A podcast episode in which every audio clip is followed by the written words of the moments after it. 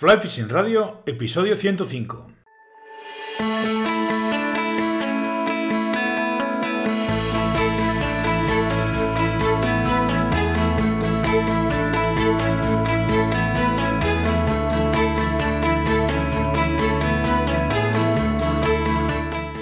Bienvenidos a un nuevo episodio de Fly Fishing Radio, el primer podcast de pesca con mosca en español. Soy Miquel Coronado y durante la próxima media hora vamos a hablar de pesca con mosca. Eh, en la tienda de Water People tenéis una selección de productos que yo uso y considero que son de una calidad más que contrastada y sobre todo de mi total confianza. Por eso os los ofrezco a vosotros, porque sé que no dan problemas y cumplen con su función perfectamente. Podéis echar un vistazo en waterpeople.com barra tienda. Antes de pasar a la entrevista con Bern, me gustaría comentaros que la idea de poder pescar en el Báltico con Bern me, me sedujo bastante. Le he estado dando un montón de vueltas y la verdad es que me resultó curiosísimo y me apetece muchísimo, pues no sé, quizás la posibilidad de probarlo, ¿no? Entonces, eh, bueno, se me ocurrió y he estado pensando un poquito en el tema y podría ser interesante eh, que si alguno más estáis interesados en ir a pescar, eh, pues en principio la idea sería ir a pescar lucios en, en noviembre, por ejemplo, al, al Báltico. Y si hay alguno más que esté interesado en la posibilidad de, ir o que le apetezca o que le pueda atentar la, idea de ir, podríamos valorar la posibilidad de hacer un grupo y plantearnos una escapada por esos grandes lucios. Si estáis interesados, os apetece o podéis plantearos la posibilidad de que veamos si existe una posibilidad real de ir, podéis utilizar el formulario de la web, mandarme un correo, contactar conmigo y vemos a ver si, lo podemos organizar y de caso de que lo podamos organizar, cómo lo podríamos organizar. Quiero agradecer también a las chicas del Hotel Arganzón Plaza su amabilidad y su hospitalidad. Desde luego, si vais a pescar por la zona y queréis tentar los lucios o carpas del Zadorra o pescar en cualquiera de los embalses de la zona, el Arganzón Plaza es un sitio magnífico para utilizarlo como cuartel general. Os dejo enlace a la web, a la web del hotel en las notas del programa para que le echéis un vistazo.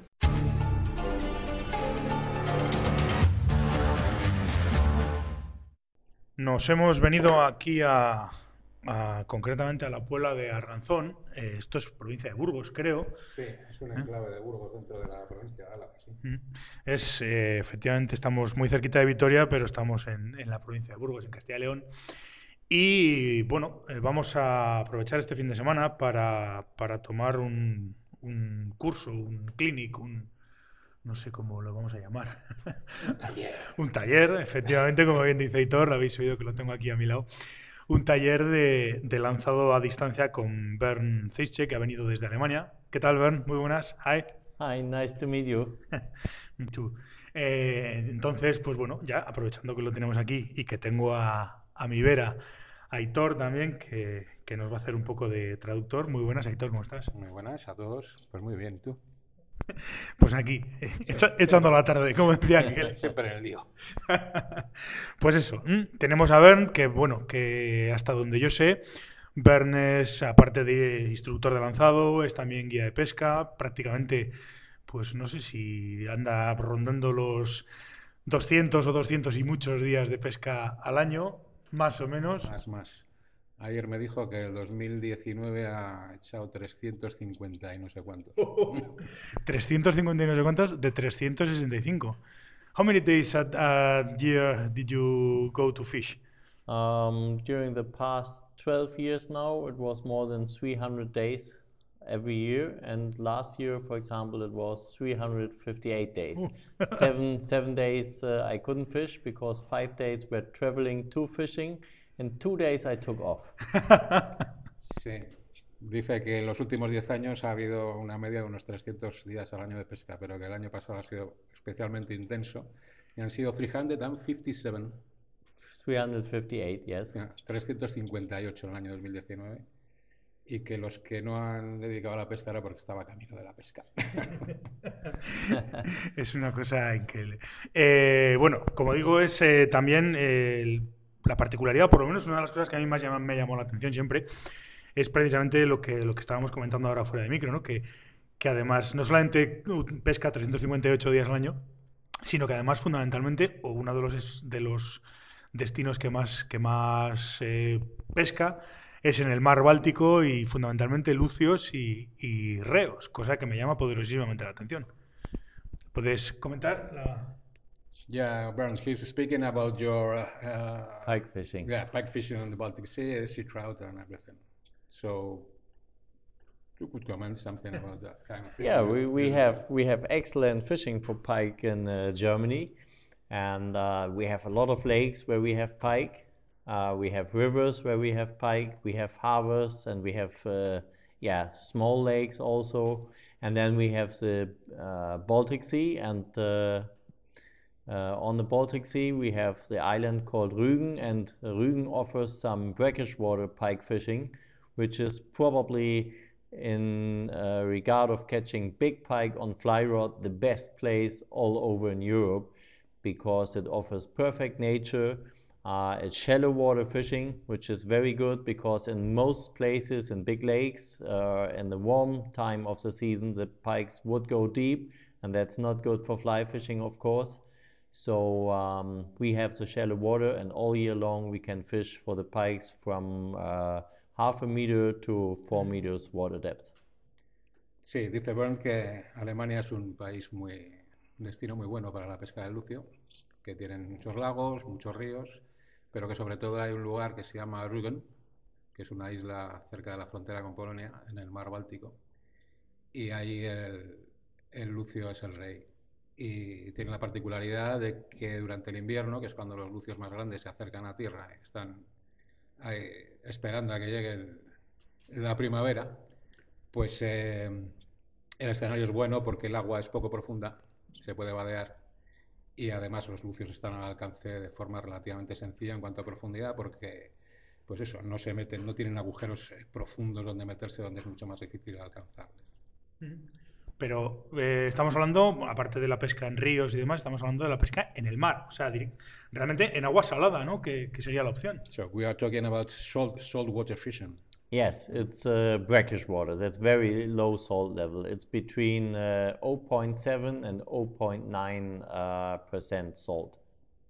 Sí, el Báltico es un, un mar que no es eh, salino, no es que sea agua dulce, pero el porcentaje de sal que tiene es bajísimo, es de 0,8 gramos por centímetro cúbico, 0,9 gramos por centímetro cúbico. Y de hecho, mm, yo lo he probado, puedes hasta probar el agua. Hombre, no es agradable porque tiene un puntito de sal, pero se nota que no tiene ni de lejos la misma salinidad que, un mar normal, por llamarlo de alguna manera. Correcto, me- me llama poderosamente la atención. Claro que estamos hablando también, por lo que le he podido entender, de pesca en, en zonas tipo, salvando las distancias, por supuesto, pero zonas tipo flats, tipo, tipo lo que podría ser la pesca de, del Macabí en el, en el Caribe. Evidentemente las diferencias, me refiero a aguas, aunque son aguas eh, eh, saladas, pero son esos tipos bajíos y zonas de flats y de, y de zonas de, de aguas poco profundas, por lo que, por lo que le he entendido. Mikkel says that uh, the vision he has now in his mind is about something like the flats in the Caribbean Sea for the bonefish and, and something similar to that, or Yes, how I, I fished a lot in the Caribbean waters. I was in the Bahamian Islands. I was on Los Roques uh, in front of Venezuela. I fished the Florida Keys. And Rügen indeed is very similar. The only difference is it's a little bit colder in Germany than it is in the Caribbean Sea.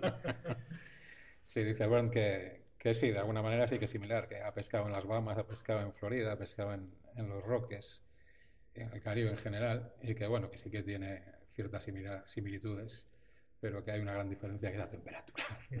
Eso, eso está clarísimo. Eso está clarísimo. Claro, me imagino que además la forma de, de buscar esos peces de alguna manera será casi, si es posible verlos, como, como estabais comentando, prácticamente será un rececho, ¿no? Buscas el pez, le, le- pones la mosca delante. Claro, ahí, lógicamente, y enlazando un poquito con el- la cuestión que nos ha traído este fin de semana aquí, claro, hay que ser muy preciso y sobre todo manejar muy bien distancias y, y pescas muy técnicas. Me imagino que será muy técnica la pesca. Uh, he's just saying that he imagines as uh, sight fishing, you have to be very precise, very accurate with your casts, long casts, very technical fishing. What do you, what do you say? No, it's technical, yes, technical in terms of uh, finding the right strategy, but it's only sometimes sight fishing. Mostly it's uh, the average streamer fishing, so you cast out and you don't know exactly where the pike is. Um, and you don't need any long casts. I have clients coming as total beginners, just having the fly rod in the hands the first time, and I hardly ever send a single client home without having caught at least one pike, even if they only join me for one day. Sí, dice que la pesca sí que tiene cierto aspecto técnico. Normalmente no es una pesca vista, y eso lo puedo corroborar porque he estado bastantes veces con Bern en el Báltico, aunque hace tiempo que no voy. Y sencillamente es, mucho sobre el conocimiento de dónde están los peces, porque no los vas a ver, pero saber localizar los lugares de las, las posturas y colocar la mosca a la altura donde está el pez. Pero que de todas maneras, a pesar de que los lances largos son importantes, pues eh, dice que tiene muchos clientes que son eh, principiantes y que algunos incluso es la primera vez que coge una caña de mosca en la mano y todo el mundo coge, poco o mucho, todo el mundo coge agua Lucia. Bueno, pues si todo el mundo There are three main points that the clients are looking for. First, it's cheap fishing in wintertime. You don't have to pay a lot for traveling down to the Caribbean water. the second point is you have a fair chance of catching really big fish on fly rod. And the third point is it's a very beautiful nature, very unspoiled. Sí, dice que hay tres puntos que son los que hacen atractivo el, el destino de Regan para los pescadores que acuden allá, que es el poder pescar en invierno en un destino barato, sin tener que viajar lejos. El, uh, I don't remember the second point. The second point was uh, you have a fair chance to catch ah, yeah, a big yeah, fish. Sí. sí, que hay bastantes posibilidades de coger lucios verdaderamente grandes y puedo dar fe de eso. Y luego la tercera, pues que es un lugar que desde el punto de vista de la naturaleza y de la, del paisaje y tal, pues es muy bonito. Mm. Sí, yo estoy ahora intentando buscar una, una correlación ¿no? con, con, el tipo de, de, pesca. Claro, pasa que yo de entrada pescar en el mar he pescado muy poquito, no, no, no he hecho alguna prueba y tal, pero no, no se me ocurre. Aparte que siempre me ha parecido, a mí personalmente, que el mar es, es demasiada agua. Yo no soy capaz de encontrar referencias, no soy capaz de... Me pierdo, me parece, me parece muchísima agua y, me, y me pierdo muchísimo, pero claro, entender la pesca, lógicamente, si no eres capaz de ver los peces y tienes que tener conocimientos, evidentemente el, el, conocer la zona y valga la redundancia tiene que ser, básicamente es la garantía fundamental de éxito. Yeah, Mikkel says that uh, he doesn't have uh, experience on so water fishing, but uh, he thinks that it has uh, some difficulties because uh, normally when you are not accustomed to that uh, scenery, you see so much water around, you don't know exactly how to do or what to do. So probably that's the main point, no? knowing where the fish are and Yes, the main point is knowing how to catch the fish. It's not difficult to find a place where you have fish in short distance in front of you, but knowing how to catch them, that's why the clients come and fish with me every year. And then for one year, they may try on their own, but then the strategy has to be changed every second years and the fish are migrating a lot there so you have to find them and then know to how know how to catch them so those are the two points that you need and when you try on your own uh, you will find out that uh, it's not so easy to just catch a big one but yeah. when you have a good guide then it's doable for sí, everyone eh, pues eso los clientes pues dice que en realidad no es para él no es difícil encontrar dónde están los peces, pues porque ha pescado durante muchísimas, muchísimas miles de horas ahí. Pero que a pesar de todo la, la las estrategias cambian, pueden cambiar de un día para otro porque los peces migran dentro de, la, de lo que es la isla y los, los lugares estos de... En realidad son como pequeñas bahías interiores y van cambiando de posiciones, entonces hay que saber cuáles son sus hábitos normalmente y saber dónde encontrarlos. Que no es, no es difícil encontrar dónde están los peces en un momento dado, para él, insisto. Pero que luego hay que tener una buena estrategia para cogerlos, porque hay que saber cómo se cogen. Entonces dice que es, muchos clientes, la mayoría vuelven porque igual un año están, mm, viajan guiados con él, al año siguiente vuelven por su cuenta, pero al siguiente vuelven a, a donde Burn, porque claro, La cosa, la cosa no es tan fácil. Me río porque eh, personalmente con este concepto de, de- de los clientes ya me gustaría que a mí, que los míos y en mi zona me pasase eso. Porque claro, hay mucha gente que conoce, le enseñas la... Y no es una queja, ¿eh? pero vamos, le enseñas el, el Pirineo y son zonas que son, son fáciles de, de- de encontrar, fáciles de pescar. Y claro, eh, que repitan es complicado. Pero bueno, oye, ha- hacemos lo que podemos. He's saying that he- would like to have the same customers as, as you, because he's guided in the Pyrenees here, Yeah. and uh, fr- uh, border between France and, and Spain. Yeah.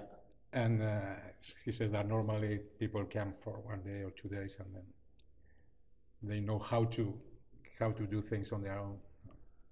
Yeah, that's different in my place. Most of my clients come for a week um, because we have so much water and we change the fishing place from one to the next day. So um, most want to join me for a week. Yeah. Ya, dice bueno, que la mayoría de los clientes van contratan una semana y durante esa semana pues van cambiando de, de- de lugares buscando los peces. ¿eh? Y eh, claro, ese tipo de pesca, volvemos a hablar, estamos hablando, que no sé, por, por poner la cuestión en perspectiva, porque al final, claro, pescar lucios en el Báltico, en invierno, eh, como bien ha dicho antes Bern, tiene que hacer frío, pero un frío de cojones, hablando mal y pronto. Y tiene que ser, un, probablemente sea la mayor dificultad, ¿no? De, de toda esa pesca, entiendo que podría ser el- las condiciones climatológicas, supongo. Sí, lo puedo corroborar porque he estado varios inviernos allí. Y en una ocasión recuerdo que se heló. No llegó a soldarse del todo, pero estaba lleno de placas de hielo que solamente le faltaba, pues eso era como, como si fuera un mosaico, solamente le faltaba fundir una lámina con otra y ya se acabó. Pero bueno, evidentemente era impescable. O sea que llegué una tarde y al mañana siguiente estaba helado. Fin de la semana. He's talking about the hard conditions of uh, fishing there, with uh, especially with the with the cold, cold wind and cold water, Oh, middle l- of winter. last last time it was really cold was eight years ago. The last seven years we didn't have anything that a German guy would call to be a winter. so um, yeah, the main fishing time is October and November. And October the water is still above 10 degrees, so it never gets cold when your feet are in 10 degrees of water. And November the water temperature to the end of November it drops to seven, eight degrees, so it's still kind of warm. It gets cold in January and February, but if you would come from far away, you would not go in January and February. You would stay in October, November. Sí, dice que evidentemente era muy frío hasta hace unos 7, 8 años, pero que como en todas partes eh, el clima ha cambiado también en Alemania y ya no tienen lo que propiamente podría llamarse invierno. Pero que de todas maneras el momento más cómodo eh, de pescar en, en Rügen es eh, octubre-noviembre, que todavía el agua en octubre puede estar a unos 10 grados, en noviembre puede bajar a unos 6, 7 grados. Pero luego enero y febrero es el momento más, más duro de todos porque es cuando más frío hace. y Se hace difícil aguantar en el agua, te lo puedo asegurar. Porque además estás vadeando todo el día. Me lo, puedo llegar a imaginar. Me lo puedo llegar a imaginar. Eh, bueno, oye, pues es una forma totalmente, por lo menos para mí, desconocida de pesca. No, no soy capaz, o por lo menos no era capaz de pensar que podrías pescar eh, en el Báltico lucios en, invierno. No, no, yo nunca, nunca pensaba que, que, a- que se podía pescar lucio en, en agua salada, en, en agua salina, vamos a decirlo, ¿no? Pensaba que era un pez de, de- de agua dulce. Pero bueno, oye, No, en realidad es que, es- ya te digo, prácticamente es agua dulce. Entonces, por eso pueden vivir allí, porque el agua prácticamente es dulce. Y con la particularidad de que al ser salada también, es esa especie de combinación extraña, hay muchísimos arenques. Y los arenques dan de comer a los lucios y los hacen crecer, evidentemente.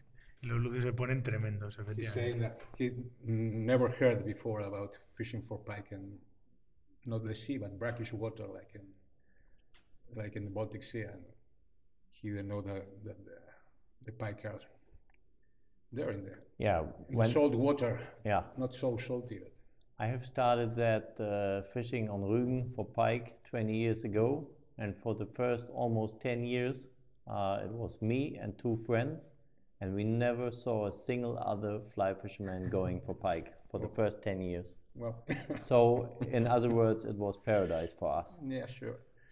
Dice Bernd que lleva 20 años pescando ahí en Rügen y que los primeros 10 años solamente estaban pescando a mosca ahí en el invierno, que es cuando están los, los peces grandes ahí arrimados a la orilla, dos personas, él y otro. No había ninguno más. Luego ya la cosa ha ido cambiando. And Pero entonces era un paraíso, claro. And then for the past, uh, yeah, 10 years now, I opened that secret and brought a lot of my clients there. And now we have, I think, at least five to 8,000 uh, fly fishermen in Germany chasing pike. During the winter. Yes. Y dice que bueno, que a partir de hace 10 años el que ha estado promocionándose, lógicamente, como, como guía en la zona, pues ha dado a conocer el, el paraíso. Y claro, ahora dice que puede haber unos 4.000 o 5.000 mosqueros alemanes que, que visitan Rügen para pescar lucios en invierno. Pero eso tiene su parte buena como todo y su parte mala. Al final, eh, claro, eh, cuando lo has pescado tú solo es una maravilla, pero claro, si luego encima llevas gente y eres capaz de, de poder eh, poner en valor un destino como ese, que tiene que ser una auténtica pasada, pues lógicamente pues la gente va. Eso es inevitable. Eso es así. He's saying that there is a good part to that and a bad part. The bad part is the paradise is lost. paradise is lost now. But you have your customers and that. So No, truth is it's still a paradise because 95% of the um, fly fishermen are fishing the same three or four spots year by year by year, and we have 150 fishing spots. So, uh, for example, last season I fished 73 days with my clients, and for about five weeks we didn't see a single other fly fisherman. Dice Bernd que, que bueno, que sigue siendo un paraíso de todas maneras, porque la inmensa mayoría de los mosqueros pues solamente conocen tres o cuatro eh, lugares calientes. Y él conoce ciento no sé cuántos. Entonces dice que, que ha estado una semana entera con sus clientes en alguna ocasión sin ver a otra gente porque van cambiando de lugares y hay muchos donde, donde tocar. Sí, no, y eso, eso además lo, lo- es curioso porque los pescadores a mosca, bueno, los pescadores en general, y los pescadores a mosca, curiosamente, no sé por qué, somos bastante comodones. Entonces, eso de, de poder pescar, nada más bajar del coche y, y echar la caña, y no somos capaces muchas veces ni siquiera de, de poder pensar que pueda haber a la vuelta de la esquina otra récula donde se pueda pescar y demás, que es muy curioso. Es, es- es el, el tipo de pescador que siempre que somos, ¿no? Muchas veces nos, nos- nos acomodamos demasiado y vamos a pescar los cuatro o cinco sitios que conocemos y, y dejamos todo lo demás. Yeah, he's saying that uh, we are very keen on our comfort. And normally you park the car here and you fish here. Exactly what happens. Yes. Yes. Eso es lo que pasa exactamente. Hace poco, bueno, hace poco no, yo re- recuerdo haberle leído a, pues me parece que fue a, Gary Borger hablar de, precisamente de eso, ¿no? De, los sitios que la gente pescaba continuamente y que luego llegaba un punto en el que los despreciaban y que eran, al final acababan convirtiéndose en lugares de paso entre el, aparcamiento y el, y el sitio donde la gente se iba a pescar y que empezaba a cogerle el gusto a volver a pescar en esas zonas él otra vez. Yeah, Mikkel says that uh, he thinks that he read about it from uh, Gary Borger that he likes now going to those places that are close to the car parks because most people now go a little bit farther away and don't fish in front of them because they say, okay, this is totally spoiled now. And sometimes we have uh, Yeah. some good results. Yeah, of course. Uh, in the old times when we didn't have Google Maps, people would always go where the easy access was with a car. Nowadays, they look on Google Maps and then they know that a little bit further away there is a good looking spot, so they are willing to walk a little bit longer. And that, of course, the overall fishing pressure is still the same. So, if a good percentage of people is now willing to walk a bit, it takes away the fishing pressure from the direct easy access, access uh, spot. Sí, dice Bernd que antes de la llegada de, de Google Maps, pues lo normal era que la gente conociera un par de lugares, tres, cuatro, y bueno, pescará ahí justo en la zona donde está cerca de donde ha dejado el coche y tampoco sabe exactamente dónde ir. Pero claro, con la ayuda de, de Google Maps, pues ahora es muy fácil controlar que posiblemente cerca también de donde del lugar que conocías y que visitas habitualmente, pues tienes otro lugar que tiene muy buena pinta y que entonces la gente ha empezado a desplazarse más que lo que, más que, lo que se desplazaba antes, con lo cual también la presión de pesca sigue siendo la misma, porque hay relativamente bastantes pescadores comparativamente a lo que había antes, pero sin embargo ahora también se reparten más. Sí, esa es un poco la, la idea. Eh, pues nada, ya hemos hablado un poco del tema de los lucios y de, y de la pesca que, que, ofrece, que hace y que ofrece Bern en, en Alemania. Si solamente, bueno, pues ya aprovechando que lo tenemos aquí, pues hombre, algún año de esto sería interesante probar y es más, si alguno está interesado, pues puede ser una posibilidad muy interesante el, pegarle un, telefonazo, mandarle un correo a Bern y, oye, si sale y podemos probar, porque a mí la verdad es que me, resulta cuando menos curioso, ¿no? Que, sea posible pescar en invierno, o bueno, en invierno, vamos a decir finales de otoño, que es un poco lo que, lo que hemos comentado antes, ¿no? Octubre, noviembre, que serían los meses interesantes, y, y oye, probar una pesca distinta. Y, y bueno, si es con, con Bern, pues todavía mejor. Yeah, he's saying that uh, we have a, lit a little bit about the pike fishing on, on Rügen. And people now know, know about you, and uh, if they are interested that kind of fishing, they can contact you. And, yes, of and course. Know a little bit more about that uh, kind of uh, different fishing you have on offer there. Uh, you mean about pike fishing on Rügen? Yeah. Yeah, well, uh, I offer my service uh, mainly in October and November, uh-huh. but you also could go in May. That's also a good time. Mm. Um, June is still okay. Then the, during the summer, it's a little bit too warm. Um, winter time, which means uh, December, January, and February, uh, can be very good if it's uh, soft weather. Yeah. Dice que, bueno, eh, aparte de octubre, noviembre, que es el posiblemente, pues eso, el pico de la temporada, mayo también es una, una buena época, junio puede serlo, y luego también en medio del invierno, noviembre, diciembre, perdón, diciembre, enero, febrero, que también es muy bueno, pero claro, dependiendo de las condiciones, porque si se pone a hacer mucho frío es, es realmente infernal. Me lo puedo, me lo puedo suponer. Pues lo que haré será poner en las notas del programa, como hago siempre, pues la, el correo y la web de Bern. Y bueno, oye, si estamos interesados y podemos organizar una escapada por allí, pues, pues nos ponemos en contacto con él y, lo hacemos. Que sería, ya digo que sería muy interesante.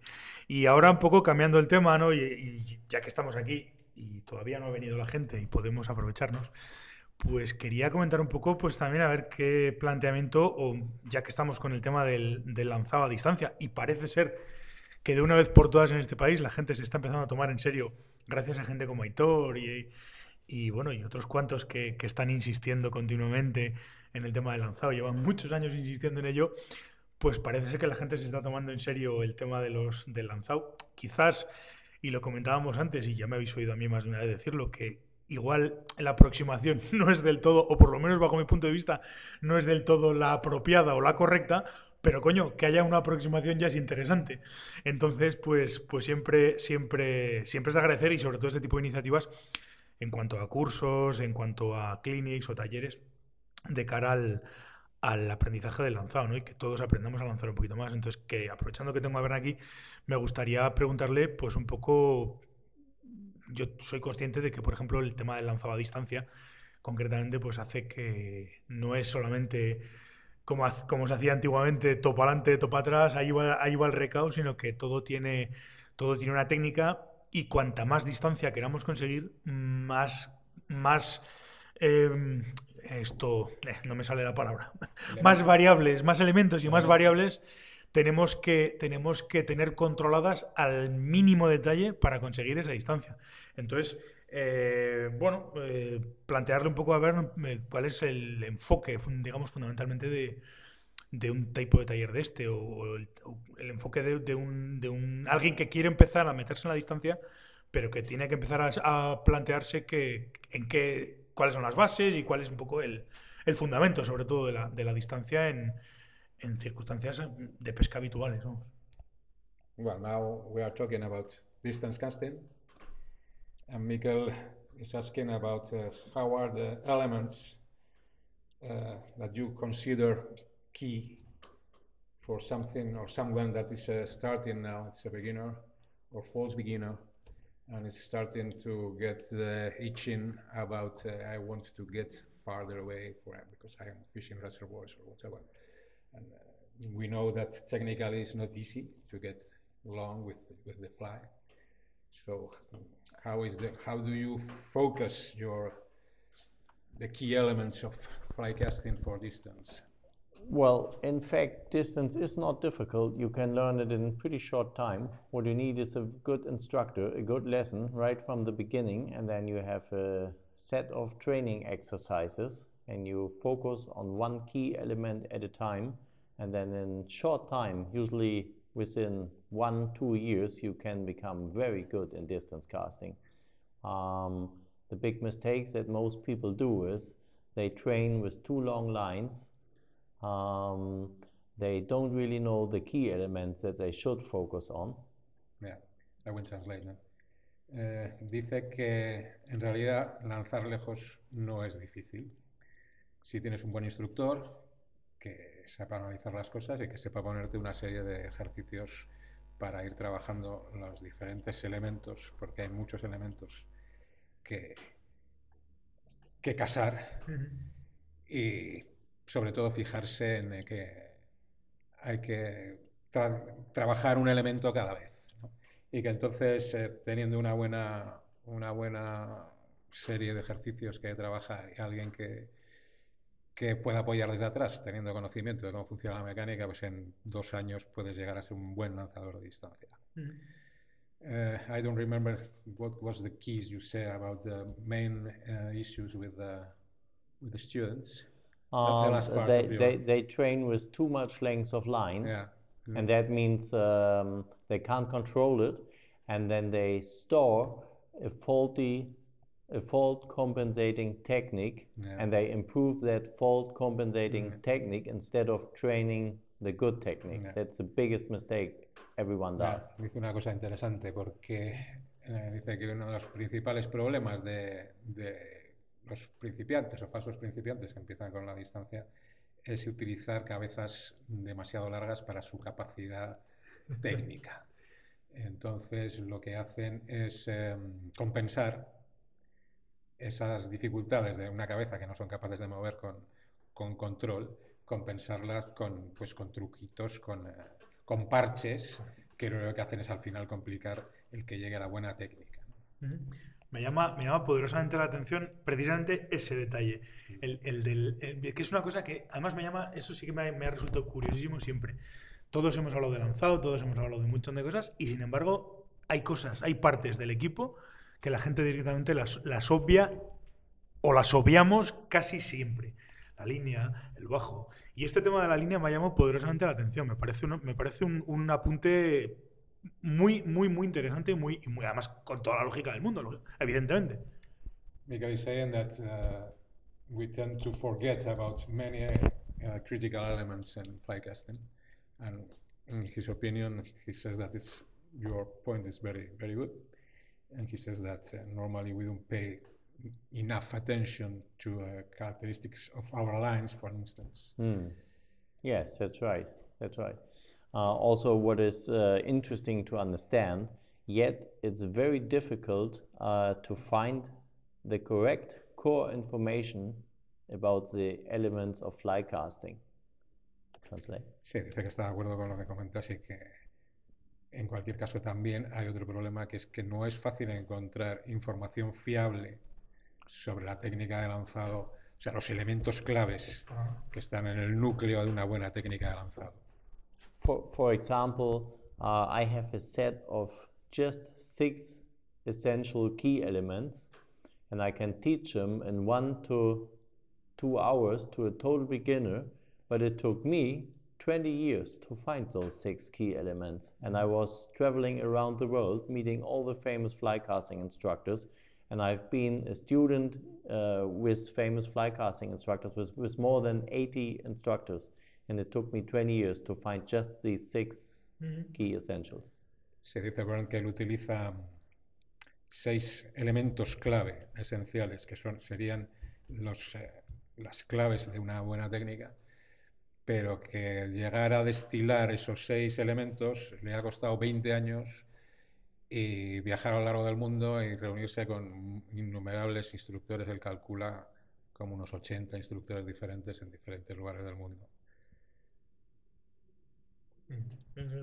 Está claro que al final estas cosas son las que las que efectivamente, como decía aquel, ¿no? Eh, lo importante no es saber, sino tener el teléfono del que sabe. Es decir, si hay una persona que, que, la técnica de lanzado, eso es otra de las cosas que siempre me ha parecido con respecto al lanzado en España, y alguna vez se lo he comentado a algún instructor y se me ha enfadado incluso, que, que, alguna vez eh, me da la sensación de que mm, más que atraer gente al lanzado y más que atraer gente a lanzar, lo que muchos, durante varios años, lo que se ha hecho ha sido de alguna manera espantarlos con, con nomenclaturas demasiado técnicas, lenguaje específicamente o súper técnico, que hace que la gente en vez de, en vez de acercarse al lanzado salga corriendo. Entonces, por esa parte, ¿no? El, tener que andar buscando instructores, cada uno tiene una fórmula, cada uno tiene una cosa. Es decir, cualquiera que se mete un poquito en el mundo del lanzado conoce las distintas escuelas, lo que enseñan en Europa, lo que enseñan en, la Federación Americana, en la, en la FFF, eh, como algunos eh, están equivocados y empeñados en, seguir por la senda de las equivocaciones. Y decir que, que es importante sobre todo eso, ¿no? Y, me parece lógico que cuando tú te dedicas al tema del lanzado, lógicamente quieras buscar gente que, que, te dé puntos de vista diferentes al, al, al tuyo y de esa sería, me imagino, la manera más lógica de aprender. Entiendo. Yeah, he's saying that um, some instructors use a so so highly technical jargon that instead of attracting people to fly testing, they are brushing them away because nobody understands anything.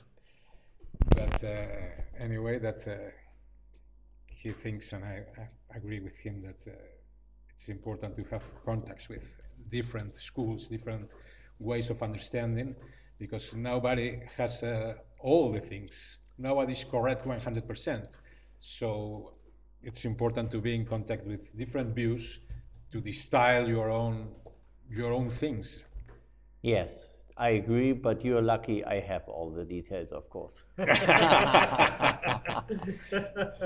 Dice que sí, que está de acuerdo, pero que no hay problema. Es muy afortunado porque ya tiene todos los detalles depurados. Pues, oye, no creo que no exagera, sinceramente. Me conozco desde hace muchos años. No solamente es afortunado él, sino que además también lo somos nosotros, entonces.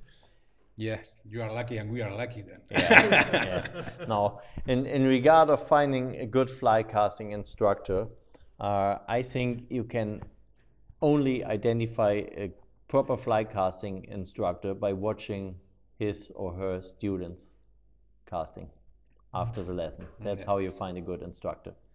And uh, many instructors focus maybe a little bit too much on their own casting, but a good instructor will leave a student that has improved his casting. As simple as that.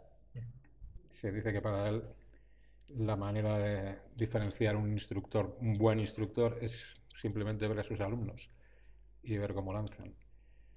Que en algunos casos hay algunos instructores que están más eh, pendientes de exhibirse, digamos, o de su propio lanzado que de, transmitir al alumno. Entonces, para él lo básico es si los alumnos mejoran o no mejoran, y si no, pues, no hay nada que hacer. ¿no? No, eso está, eso está, vamos, o sea, clarísimo, más que clarísimo. Al final, eh, en todo, lógicamente, pues, pues si tú pierdes tiempo, pierdes tiempo, en, que se me entienda, que si tú gastas tu tiempo en seguir aprendiendo, en seguir buscando fórmulas, en seguir mejorando para luego mejorar los, los, los alumnos, pues lógicamente, pues la cosa es, es de lo que se trata, ¿no? O eres un buen instructor toda la vida, eso está claro. Says if you spend so much time and effort in improving yourself, normally you will get to that level of being a good instructor and being good in transmitting to, to your yeah. students all that yeah. stuff. I wouldn't tell you how much hours uh, I spend on understanding all details of fly casting because you wouldn't believe it. Dice que no, no nos va a contar los miles de horas que dedicaba a estudiar todos estos temas de técnicos de lanzado porque no le creeríamos. Yo, yo sí le creo. Yo, yo te voy a decir una cosa, a ver, te voy a decir una cosa, a ver, conociendo desde hace los años que conozco a Aitor, conociendo desde hace los años que conozco a Carlos y viendo el esfuerzo y el y el y el todas las horas que han metido, me lo creo, vamos, no solamente me lo creo, sino que además lo sé. Tengo claro que esto es así. O sea, He's saying that knowing me and, and Carlos Aspiricueta and some other people, how many, for how many years and how much effort and, and time Yes. we have put into this, he believes you. Okay. so do I. Good. Es, es algo, es algo que es inevitable, ¿no? Es decir, lo, lo venía pensando, ¿no? Cuando venía hacia aquí, venía pensando en el tema del lanzado. Y era un poco la distancia, ¿no? El, el famoso lanzado en distancia. Que volviendo un poco al, al tema que nos, que nos ocupa, ¿no? Que, que te pones a pensar, claro, él habla de seis, eh, seis eh, elementos. Claro, sí. Nosotros, eh, yo tenía conocidos los cinco, los, los cinco elementales, pero bueno, quiero decir, básicamente, sí, bueno, decir, de alguna manera te vas mezclando, pero va, esto al lanzar, pero te pones a lanzar distancia y empiezas. Que si tienes que andar buscando, claro, dominar una técnica, evidentemente dominar una técnica es complicado, pero, pero claro, y me ha parecido muy interesante ¿eh? el concepto este de mm, enfocarlas una por una. Primero soluciona esto, después esto, después esto y después esto. Me parece una aproximación muy, muy interesante y muy lógica, además, por, tu- por otra parte. Yeah, Mikel is saying that, and I agree totally, that uh, he finds it very interesting uh, to uh, address all those uh, key elements one by one when you are training, not mixing everything, but just focusing on one element at a time to Yeah. get it perfect and forget about the others. Because if not, you get your head, your brain totally messed up. Yeah. Yeah, Humans can only concentrate on one thing at a time. so they say. Hmm. Women. And say. it no, it, it belongs to men and women. That's for sure. Dice que, que sí, que es bien sabido que los hombres solamente se pueden concentrar en una cosa cada vez. Eso es cierto. Eso es, cierto. Es lo que hay. Oye, pues no sé, yo espero, tengo mucha ilusión en este fin de semana puesto y espero, espero, bueno, espero no, que coño espero, si sé que nos lo vamos a pasar de, de cine, nos vamos a echar unas risas, nos lo vamos a pasar estupendamente. Además tenía mucha ilusión en conocer a Bern, que os he oído hablar montón y montones de veces y no, no, no nos conocíamos personalmente y me hace mucha ilusión. Y bueno, oye, pues, pues espero que sea la primera de muchas y que, y que, oye, pues eso, disfrutemos este fin de semana, sobre todo lo aprovechemos y oye, seamos capaces de, de poner en, en práctica todo lo que nos va a enseñar. Y si luego el invierno que viene podemos ir por allí a pescar, pues todavía mejor. Yeah, he's saying that he's very happy of uh, being here this weekend. It will be great, I'm sure as well. Yes, me too. and uh, he was uh, expecting ho- uh, expecting for, for some time to to meet you because he has heard about you many times, and uh, we all are hoping to learn something interesting. I'm sure of that. Yes. so we will make that happen and uh, enjoy the weekend and probably learn a lot about fly casting. Yeah. Sí, vamos a hacer que la cosa salga bien y aprenderemos un montón y nos lo pasaremos muy bien. Pues estupendamente, yo creo que ya hemos estado un rato largo y tendido charlando y, y bueno, oye, pues eh, aprovecharemos, ya digo, el fin de semana. Así que voy a, voy a aprovechar para deciros a todos vosotros que eh, voy a preparar un vídeo para el canal de YouTube. Tendréis un resumen también del, del curso. Así que vamos a dejar aquí la, la charla con, con Bern, no quiero molestarle mucho más. Y a partir de, pues no lo sé, yo espero que, si no lo he publicado ya, estará publicado para cuando este eh, podcast salga ah, en antena. Así que veréis el vídeo y no sé, nos veremos por ahí. Nada, eh, eh, Bern, eh, I want to thank you to make this, take this conversation Yeah, and sure. I enjoyed. see all the weekend. Así que nada, chicos, eh, pues eh, hasta aquí el programa de esta semana. eh, aprovecho para, deciros lo que os digo siempre, que agradezco un montón que estéis al otro lado, que agradezco un montón que compartáis, que deis a los me gustas, que todas estas cosas que suelo decir, que tampoco quiero ser pesado. Eh, nada más, tenéis toda la información en, en las notas del programa. El que quiera dejarme algún mensaje, pues lo tiene puesto ahí. Podéis comentar. Eh, si necesitáis alguna cosa, podéis rellenar el formulario de contacto. Y nada más, eh, esto ha sido todo por esta semana. Eh, nos vemos el martes que viene. Por todos bien y sed buenos.